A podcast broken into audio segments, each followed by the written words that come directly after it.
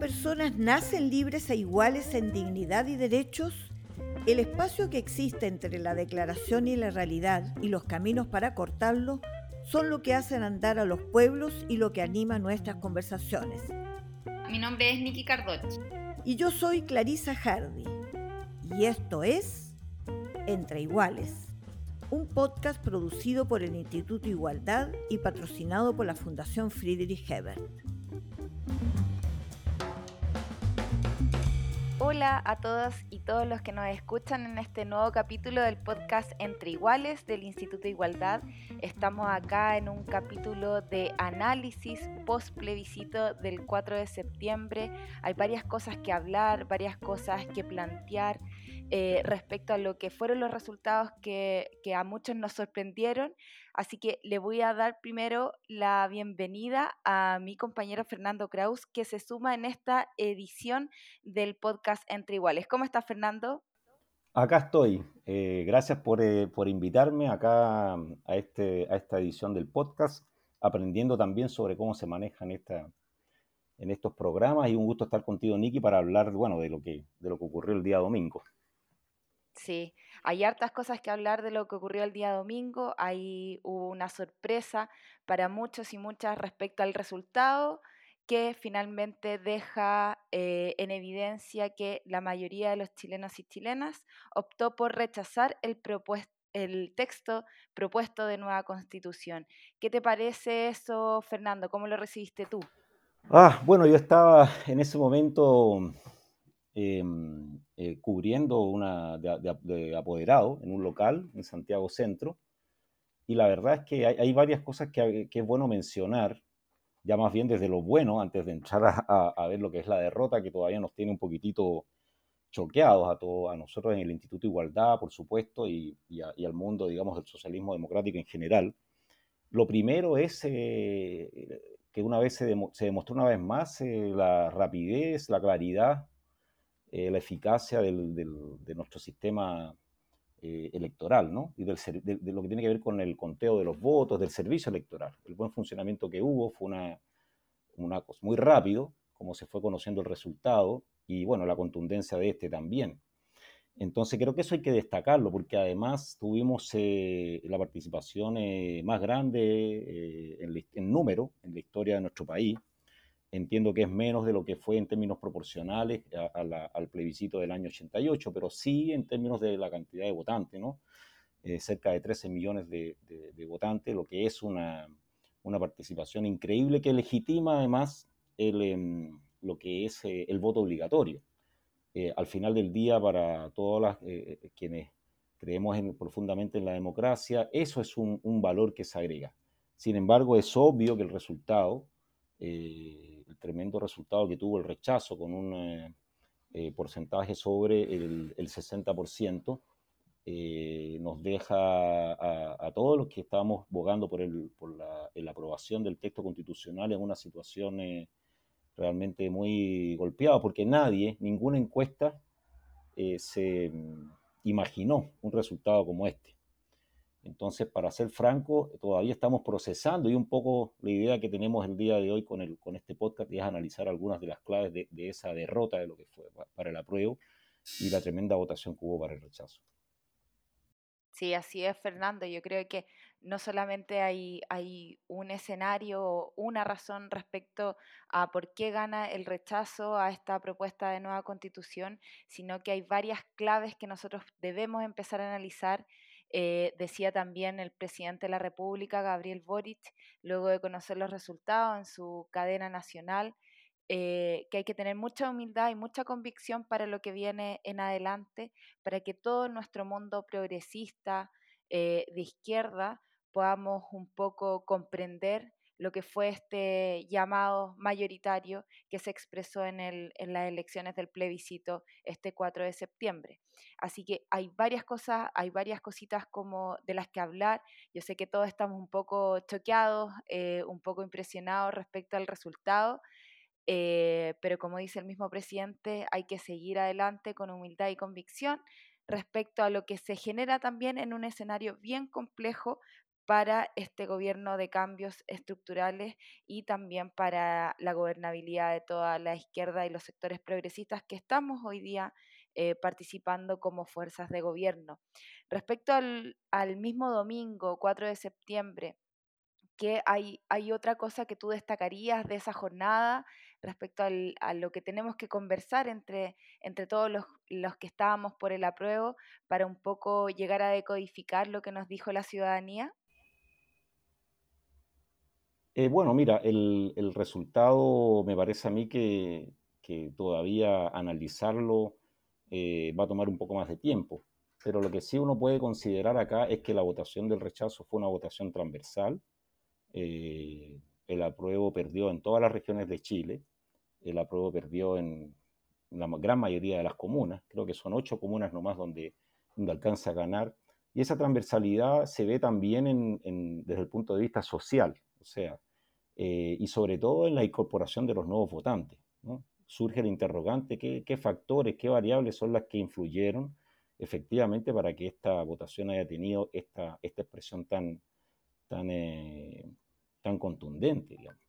Y, y, también eh, se hablaba de que había una segunda interrogante a propósito de, de, de, las expresiones de lo que son las encuestas y los estudios y todo, que tanto los modelos matemáticos, que quedaron muy lejos de la realidad, como las mismas encuestas que, que, daban un triunfo al rechazo, pero nunca con este margen, eh, se equivocaron. Y hoy uno se da cuenta que en realidad los instrumentos para medir lo que está ocurriendo eh, en la mayoría de los casos eh, son muy aproximativos, son, eh, no, no, no, logran representar realmente lo que, lo que son los, la expresión, digamos, electoral, que para ser franco ningún actor político se, se esperaba.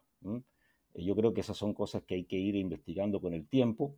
Obviamente que esto está, este, resultado tiene efectos políticos y, como tú mencionabas, ya lo ha tenido para el, para lo que ha sido el cambio de gabinete el día de hoy y que además van a tener que, seguramente va a proseguir en el tiempo con, con, eh, con, cambios que van a ir habiendo de parte de los actores políticos ante este nuevo escenario.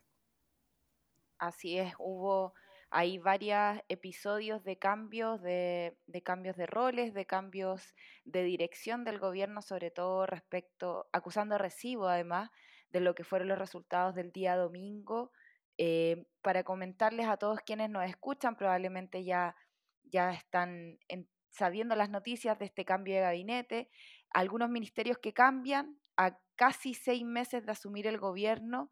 Eh, son, por ejemplo, el Ministerio de Ciencia, donde sale Flavio Salazar y entra la ministra Silvia Díaz, otro ministerio importante, el Ministerio de Desarrollo Social. Ustedes sabrán ya que hace un par de semanas nosotros comentábamos la renuncia de la ministra Janet Vega a propósito de estos llamados con, con Héctor Yaitul. Y al ministerio entra hoy día Giorgio Jackson, que se va de las Express para entrar finalmente al Ministerio de Desarrollo Social.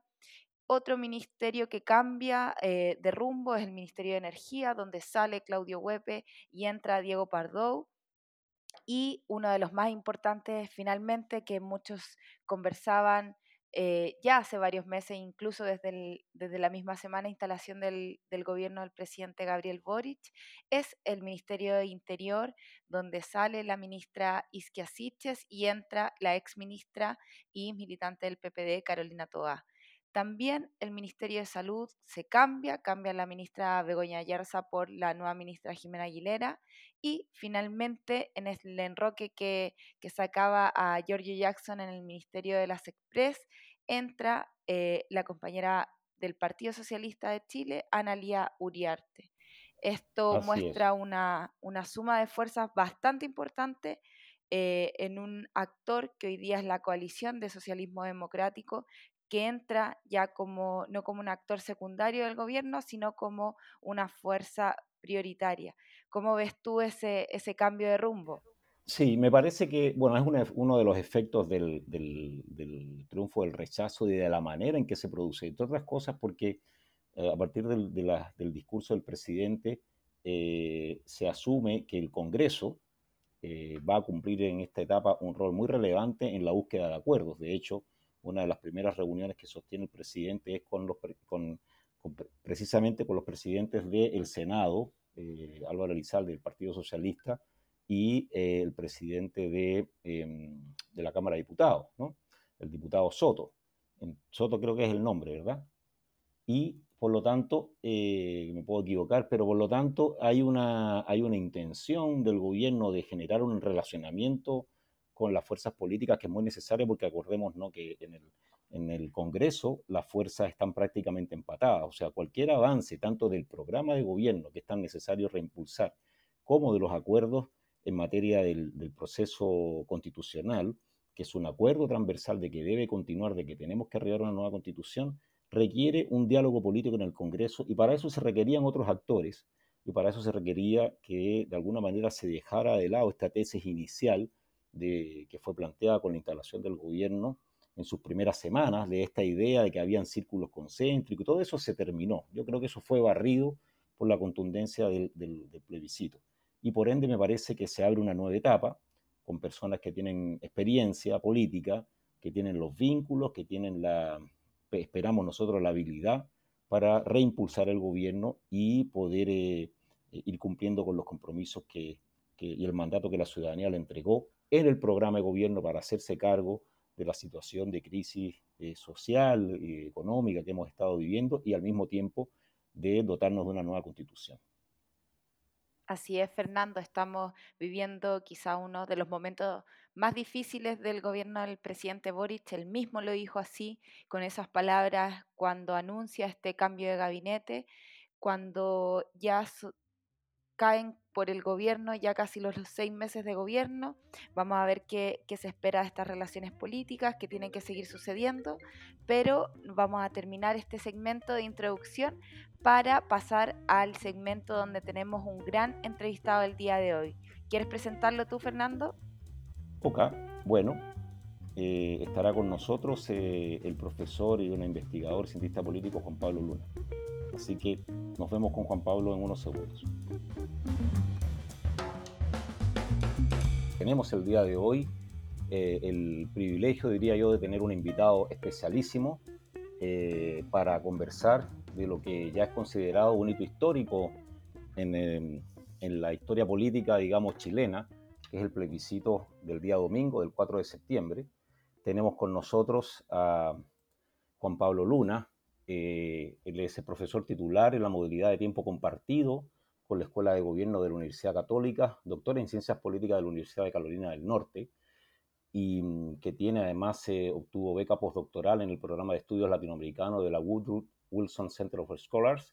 Ha sido investigador principal en sucesivos proyectos del Fondesit regular desde el año 2006, gestor del proyecto del Núcleo Milenio para el estudio de la estatalidad y la democracia en América Latina, y actualmente es investigador asociado del Instituto Milenio para los Fundamentos de los Datos del Instituto Milenio para la Investigación en Violencia y Democracia, Biodemos y Plataforma Telar. La verdad, Juan Pablo Luna, eh, quien eh, eh, lleva muchos años en Chile, es de nacionalidad uruguaya, ha venido realizando investigaciones sobre los acontecimientos políticos, sobre los partidos y la realidad social y política chilena, y es una de las principales voces para entender lo que ha venido sucediendo y por eso lo tenemos invitado el día de hoy. Bienvenido Juan Pablo, un privilegio, un honor tenerte acá en el Instituto de Igualdad en Entre Iguales. Eh, muchas gracias Nicky y Fernando y el, honor es mío, así que 100% eh, agradecido la invitación. Juan Pablo, un gusto, un gusto compartir contigo, ya que acá Fernando acaba de dar un poco de, de tu biografía, de la importancia que tiene tu opinión respecto al análisis de este post plebiscito del 5 de septiembre, del 4 de septiembre. Eh, quería preguntarte primero, ¿cuáles crees que son los motivos de tan rotunda derrota de la prueba en el plebiscito de este domingo?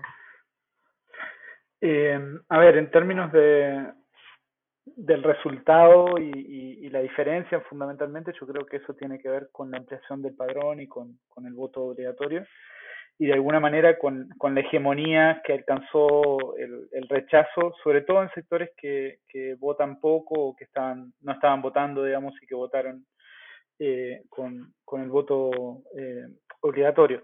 Eso, digamos, como, como resultado electoral. Yo creo que lo que hay detrás de, de ese resultado y de alguna manera explica un poco el, el, el, el rechazo eh, me parece que tiene que ver con, con, una combinación de tres variables, ¿no? O sea, por un lado, el, el, lo que fue el proceso constituyente y, lo que eso fue generando en términos de opinión pública. Eh, algunas desprolijidades del texto y, y, el carácter del texto, digamos, como eh, que yo considero, digamos, eh, por un lado movía a Chile, digamos, eh, a, a, actualizaba, digamos, en muchos aspectos a Chile en términos eh, constitucionales, pero, pero que tenía, digamos, puntas y bordes no, no terminados que generaban eh, inseguridad o generaban, digamos, incertidumbre en, en, la población. Eh, y en tercer lugar, yo creo que eh, hay, hay, una variable de, de, de, clima social, de un cambio del clima social, eh, que de alguna manera deja a la, a la convención medio en offside, eh, fijada en, el contexto de su elección, en la elección de convencionales y en, el 80-20, sin eh, capacidad de eh, entender cómo había cambiado a nivel social el, clima en el cual estaba funcionando la, convención. Y eso tiene que ver con la, la, instalación de una agenda de orden, con la profundidad de inseguridades, de, nuevo, digamos, este, temas eh, muy sensibles para la población y para la población que votó rechazo en particular, eh, en términos de incertidumbre económica, de malos tiempos económicos. Y, eso se asocia también a, lo que han sido los primeros seis meses del gobierno, con, con, con ciertas, digamos, eh, desprolijidades y con, con, una incapacidad todavía de solucionar esos temas más inmediatos eh, y, y, siendo un gobierno que, que, se sube, digamos, de alguna manera a, la defensa del texto y por tanto queda muy pegado eh, en, la, imagen del gobierno y la aprobación al gobierno con, con el, el, el apruebo. Eso sí, Juan Pablo, hay una, hay un, eh, estas tres como grandes eh, factores que tú explicas, pero una cosa que aparece en, muy contrastante respecto de lo que fue la elección de segunda vuelta entre el presidente Boric y, y Cast, eh, es que se haya perdido los sectores populares eh, de manera transversal, o sea, tanto en zonas urbanas como en zonas rurales. ¿Cómo es, ¿Cómo es que ha ocurrido eso con una incorporación de votos tan eh, grande, bueno, sabemos que está el voto obligatorio, que es algo que nos interesa conversar también, pero este, este nivel de contundencia de estos nuevos votos que se, que se incorporan, ¿están los factores que tú acabas de describir o habrían algún otro tipo de, de elementos ahí que habría que investigar, eh, reflexionar? Eh, yo creo que hay que reflexionar sobre todo con, con, con, esta noción de que se perdieron votos respecto a la segunda vuelta, ¿no? Eh, yo creo que esos votos eran prestados y hay que entender esos votos como votos que no eran propios y que no se habían ganado, ¿no? Este, eh, me parece que estamos presos de, de, en Chile desde hace mucho tiempo de, de, de, una sobreinterpretación de resultados como, como la manifestación de resultados electorales, ¿no? Como, como la manifestación de cambios estructurales en términos de las demandas y, las preferencias de, de, las personas, cuando en realidad eh, lo, el, el, único común denominador eh, en, en, en, en, las votaciones de los últimos años, yo diría, eh, desde Bachelet 1, es que eh, se castiga a quien tiene el poder y quien ganó la, elección anterior. ¿no? Eh, creo que en el caso de la segunda vuelta lo que se da es una movilización más bien anti-cast, que sobre todo moviliza sectores jóvenes, eh, sectores con eh, una memoria también eh, respecto a, a, la dictadura y a, a, la represión durante la dictadura. Eso yo lo vi, digamos, en, en, en, en trabajo más de calle eh, de, esa campaña. había, digamos, como, como cierta memoria de, del autoritarismo y, y, una asociación fuerte entre ese autoritarismo y Castro eh, que, que, moviliza a favor de, de, del presidente Boric. Creo que la elección hoy, eh, de, de, este domingo, tiene, tiene eh, digamos, otra base social, que es una base social probablemente más vieja eh, y probablemente más preocupada por la coyuntura, por los temas de, de nuevo, de seguridad, de, de economía, inflación y que siente que el apruebo generaba, generaba incertidumbre. Y, y, me parece que hay que entender que también esta es una sociedad fuertemente golpeada en los últimos dos, tres años, ¿no? Este, eh, por, por, primero por, el, por, por, las consecuencias del estallido, luego por la pandemia, luego por la crisis post-COVID.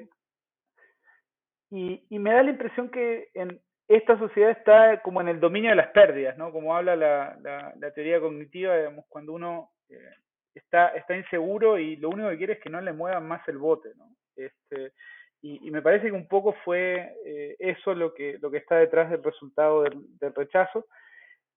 De nuevo, yo creo que no hay que sobreinterpretar ese resultado. Eh, y, y, creo que quien, si, si la, la, derecha, digamos, o si los amarillos o esta centroizquierda, entre comillas, digamos, que eh, abrazó tan fuertemente el rechazo, eh, lee esto como una victoria electoral y como, un, como una base social, eh, digamos, eh, a su favor, creo que también está errando, digamos, en la interpretación. Perfecto. Juan Pablo, y una de las cosas que más ha llamado la atención en estos análisis del postplebiscito eh, también habla de los efectos políticos que generó el resultado del día domingo, sobre todo para quienes están gobernando hoy día. A propósito de un cambio de gabinete que se realizó el día de hoy, que era inminente, pero que toma otro cariz a propósito eh, del mismo escenario con el aumento inesperado, diría yo, eh, de estos resultados del de, eh, el rechazo y el apruebo. Eh, ¿Cuál crees tú que deberían ser las prioridades del gobierno del presidente Gabriel Boric en este contexto, en estos minutos? Mira, yo creo que más allá de los de los chascarros y de eh, la, la, la, improvisación de la de, que, de, que, dio cuenta, digamos, el cambio de gabinete que, de alguna manera empaña un poco el, el, el, el, evento, me parece que es, es un cambio que tiene señales positivas en, en, algunas dimensiones. Por un lado, eh, experiencia política, ¿sí? Eh, por otro, consolidar esta, esta, alianza con el socialismo democrático eh, y, de esa manera hacer señales hacia, hacia, hacia el centro y de, y de moderación. Y, y, en tercer lugar, esta, yo creo que el, discurso del presidente con esta idea de, o con esta noción que, yo creo está ahí, digamos, bien, bien insinuada de por un lado, hacerse cargo de problemas urgentes, ¿no? problemas más bien que tienen que ver con, con la gestión de políticas públicas, con eh, la gestión de, proyectos de ley. Creo que me da la impresión de que eh, hay ahí un intento también por eh, enrielar y, eh, el proceso constituyente y el nuevo proceso constituyente, pero dejarlo funcionando en paralelo, ojalá no con tanto foco. Yo creo que otro de los problemas que tuvo, digamos, el, el, proceso constituyente pasado, en mi opinión, tiene que ver con que eh, el, el, el, foco exclusivo y, yo diría que obsesivo eh, que, que, que, hicimos sobre eh, el, el, devenir de la convención, eh, dejando de ver, eh, digamos, otros asuntos que son mucho más relevantes en el corto plazo para la vida de la gente, que el, que el debate constituyente en el cual estábamos inmersos, digamos, quienes eh, estamos más interesados en la política, eh, pero, pero eh, no gran parte de la, de la sociedad. Entonces, eh, y, y, en ese discurso de, del presidente Boris también creo que es importante, digamos, esta, este énfasis en, en, en, lo territorial, en la escucha del territorio, de las comunidades, eh, esto de no ir a inaugurar por, por, por media hora, sino tratar de eh, conectar con, con, con, la población y con, y con distintos sectores y territorios eh, en, en, en, Chile. Yo creo que esas son señales que van en, en la dirección correcta eh, y creo que eh, si eso es lo que se consolida luego, digamos, de, este cambio de gabinete, eh, me, me, me, parece muy bien. También el llamado a, a, a una coalición amplia o a un, a, un algo así, digamos, como un, acuerdo de políticas de Estado sobre temas urgentes y, y, fundamentales. Hay que ver cómo todo esto decanta, ¿no? Este, me parece que denota buenas intenciones y denota, digamos, una, una interpretación correcta del, del, resultado. La única duda que yo tengo, ¿sí? Y, y, por eso enfatizaba el, el, el, el, asunto este o la, la, bajada esta de eh, hacer territorio, salir a recorrer, conectar con la gente, es que yo no sé, digamos, si eh, el, si, si de nuevo, si, si, si el resultado del, del plebiscito eh, o, las razones que están atrás del plebiscito era básicamente, digamos, este, eh, un llamado a eh, cambiar los elencos de e incorporar estos elencos que se incorporaron hoy, ¿no? Este, yo creo que parte de lo que está por verse es si detrás del resultado del plebiscito hay un, un un reclamo porque vuelvan los, los, los políticos, digamos, y, de, de, los 30 años, eh, con todas las comillas que eso requiere, ¿sí? Eh, o si lo que hay en realidad es un reclamo por una política que funcione de formas diferentes, ¿no? Si es lo primero, me parece que el cambio de gabinete es redondo. Si es lo segundo, me parece que se requiere no solo, digamos, el, el, el cambio, digamos, de figuras y la dirección en la que se hizo ese cambio hoy, sino también un cambio en términos de las lógicas de operación política y de, y de, dirección política del gobierno eh, que hay que instrumentar, que hay que eh, diseñar eh, y, que tiene sus dificultades.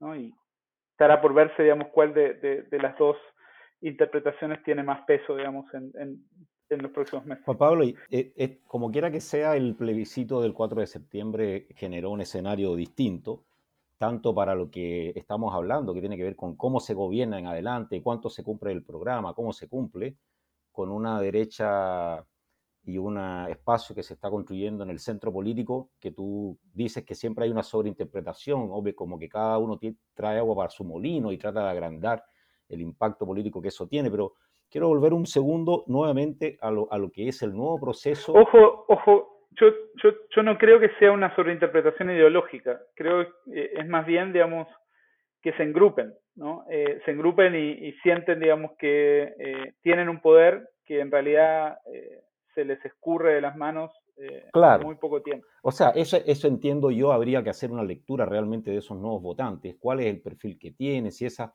si esa, si esa votación está asociada políticamente a una cierta continuidad o el día de mañana, como planteabas hace unos minutos, podría cambiar, podría volverse más volátil.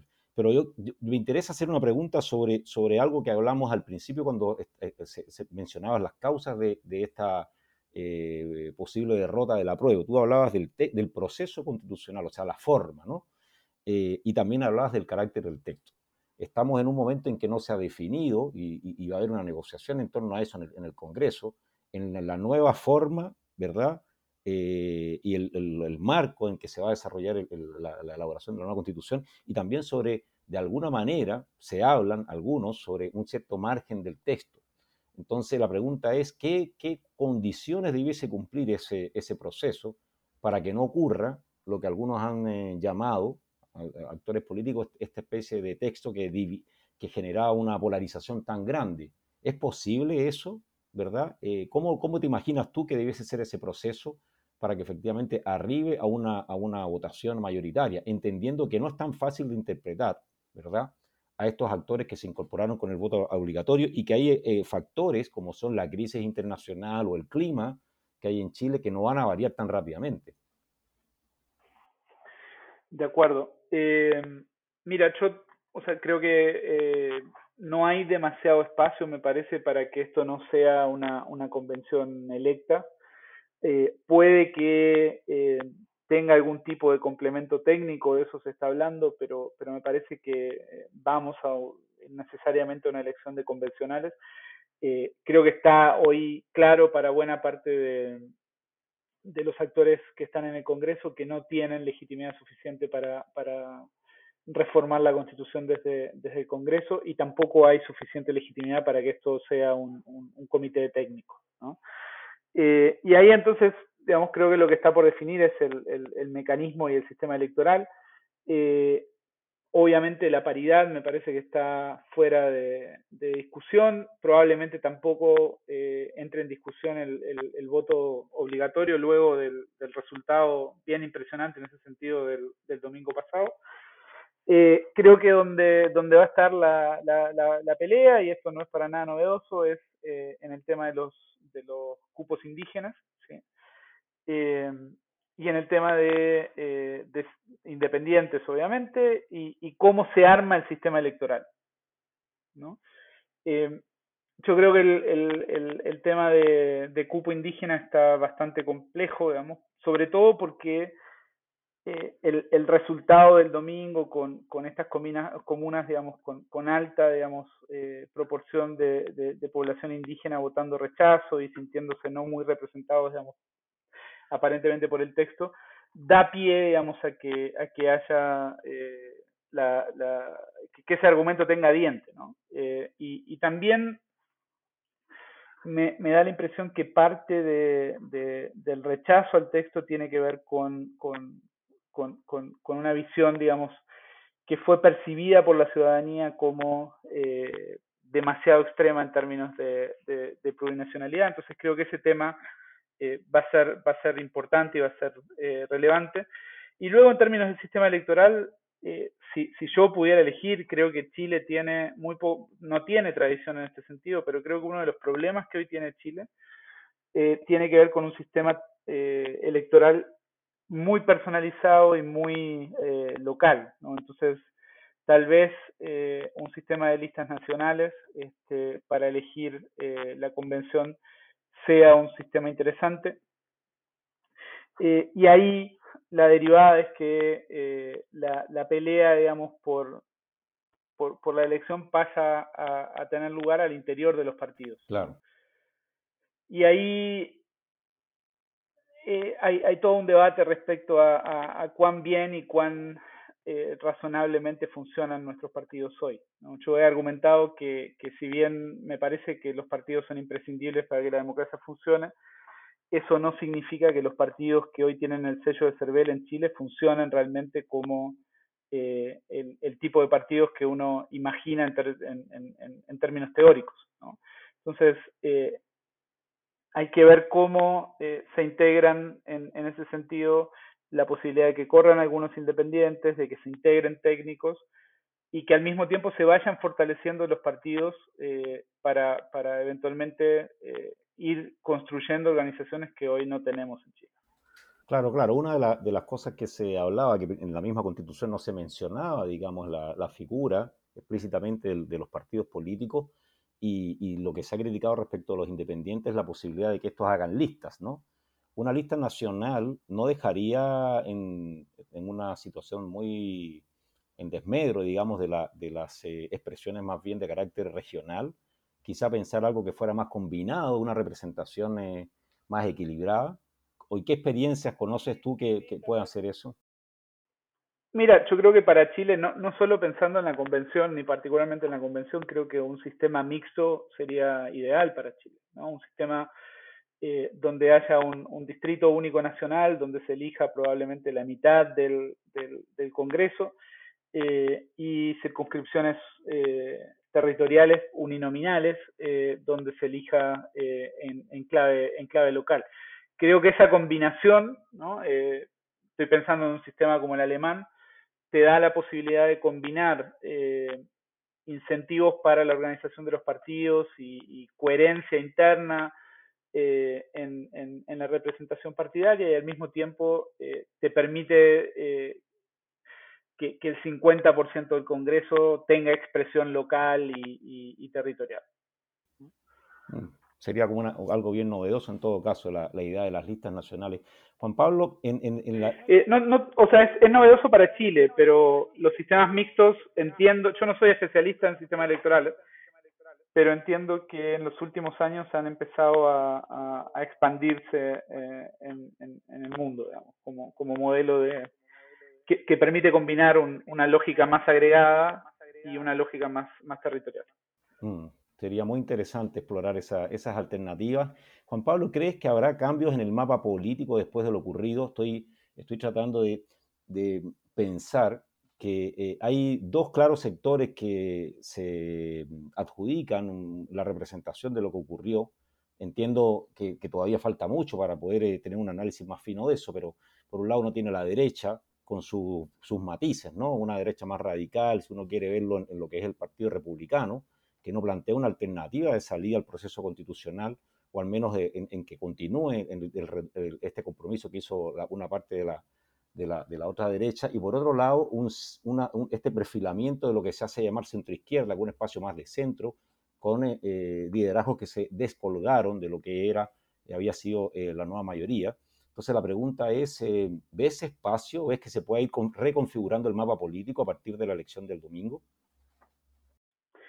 Mira, yo creo que eh, para la, la, izquierda y para, para, el socialismo democrático más frente amplio hoy, eh, o sea, es, decir, para la izquierda gobernante, eh, una de las, de las obsesiones tiene que ser intentar generar una cuña entre la derecha tradicional y, y la derecha trampista criolla, digamos, ¿no? Y, estoy pensando básicamente en el Partido Republicano y también en otras expresiones que pueden ser problemáticas y que pueden, eh, digamos, eh, irrumpir en las próximas elecciones como, como el Partido de la Gente, ¿no? Yo, yo no sé si, si el desafío al sistema viene solo de, del Partido Republicano, sino que también creo que puede venir por, por otro tipo de expresión como la que hoy representa eh, el Partido de la Gente.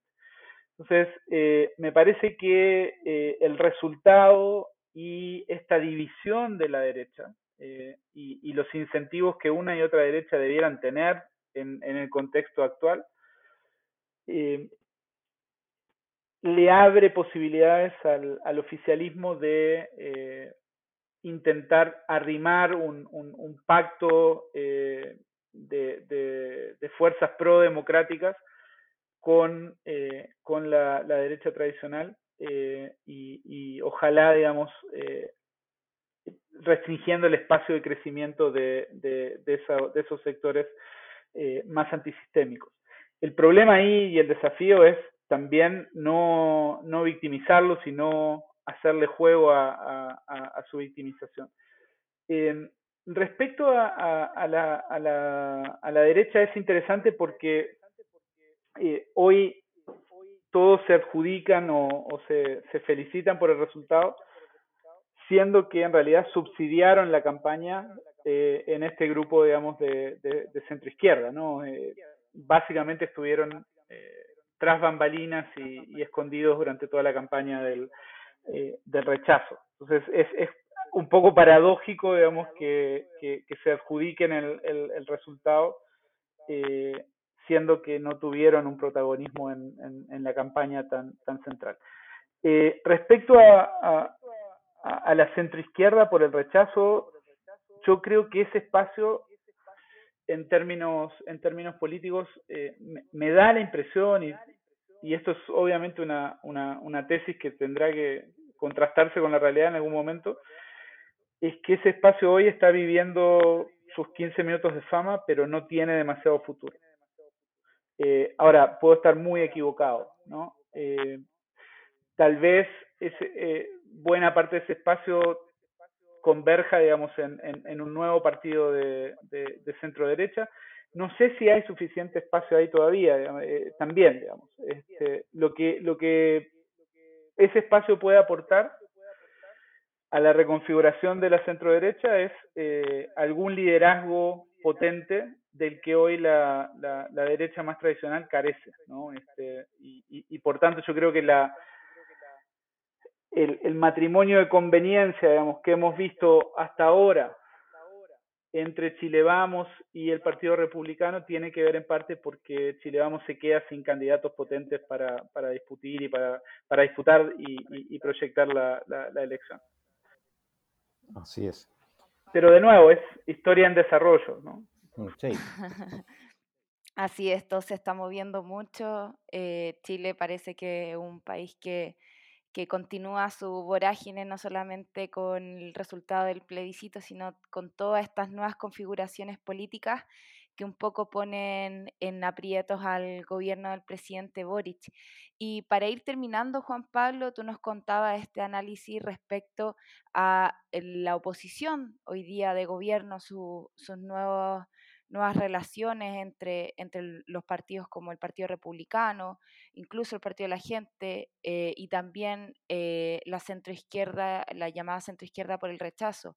Pero ¿cuál dirías tú que es el desafío respecto a este nuevo cambio de gabinete, al primer cambio de gabinete del gobierno del presidente Boric, que pone eh, a, un, a la coalición del socialismo democrático ya como socio mayoritario y en primera línea del comité político respecto a, lo, a las relaciones que puedan tener ahí con, la coalición y los partidos de Dignidad. Sí, yo creo que está, está por verse. Me parece que el, el gobierno acusó el golpe del resultado electoral, ¿no? Y, y también me parece que lo que lo que sucede del lado de Dignidad eh, es que eh, se necesitan cuadros con experiencia y con, y con digamos, eh, carrete en términos de la gestión de políticas públicas eh, que el, bloque no tenía, ¿no? Y en ese sentido yo creo que es un, es un, es un buen arreglo y un win-win. Eh, el problema es que obviamente tal vez esto empiece a tensionar la relación entre los partidos y, y, hay que ver ahí cómo, cómo eh, cae esta, esta mayor centralidad, digamos, del, socialismo democrático. Eh, y, y, si algo tiene de relevante, digamos, lo que pasó hoy respecto a, a la subsecretaría de Interior, eh, tiene que ver con que eh, el, el, PC también pierde, digamos, un, un, una pieza clave, digamos, este, eh, y, e, e, imprevista en el, en el diseño, digamos, político del, del, del gobierno, ¿no? Entonces, yo creo que eso eventualmente va, va a, tal vez generar este, rencillas que, terminen complicando un poco, digamos, la, gestión política eh, de los próximos meses. Y ahí hay que apostar a, la, capacidad política del, eh, nuevo elenco.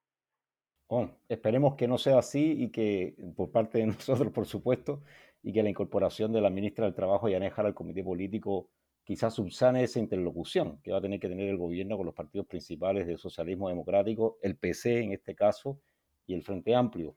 Sí, sí, yo creo que eh, no, no, no lo había mencionado, pero me parece que esa incorporación es, eh, es bien interesante, ¿no? Y, refleja de nuevo la, la valoración de, de, la capacidad de la ministra de creo que lo dijo el presidente en esos términos, eh, de, de, abrir diálogos improbables.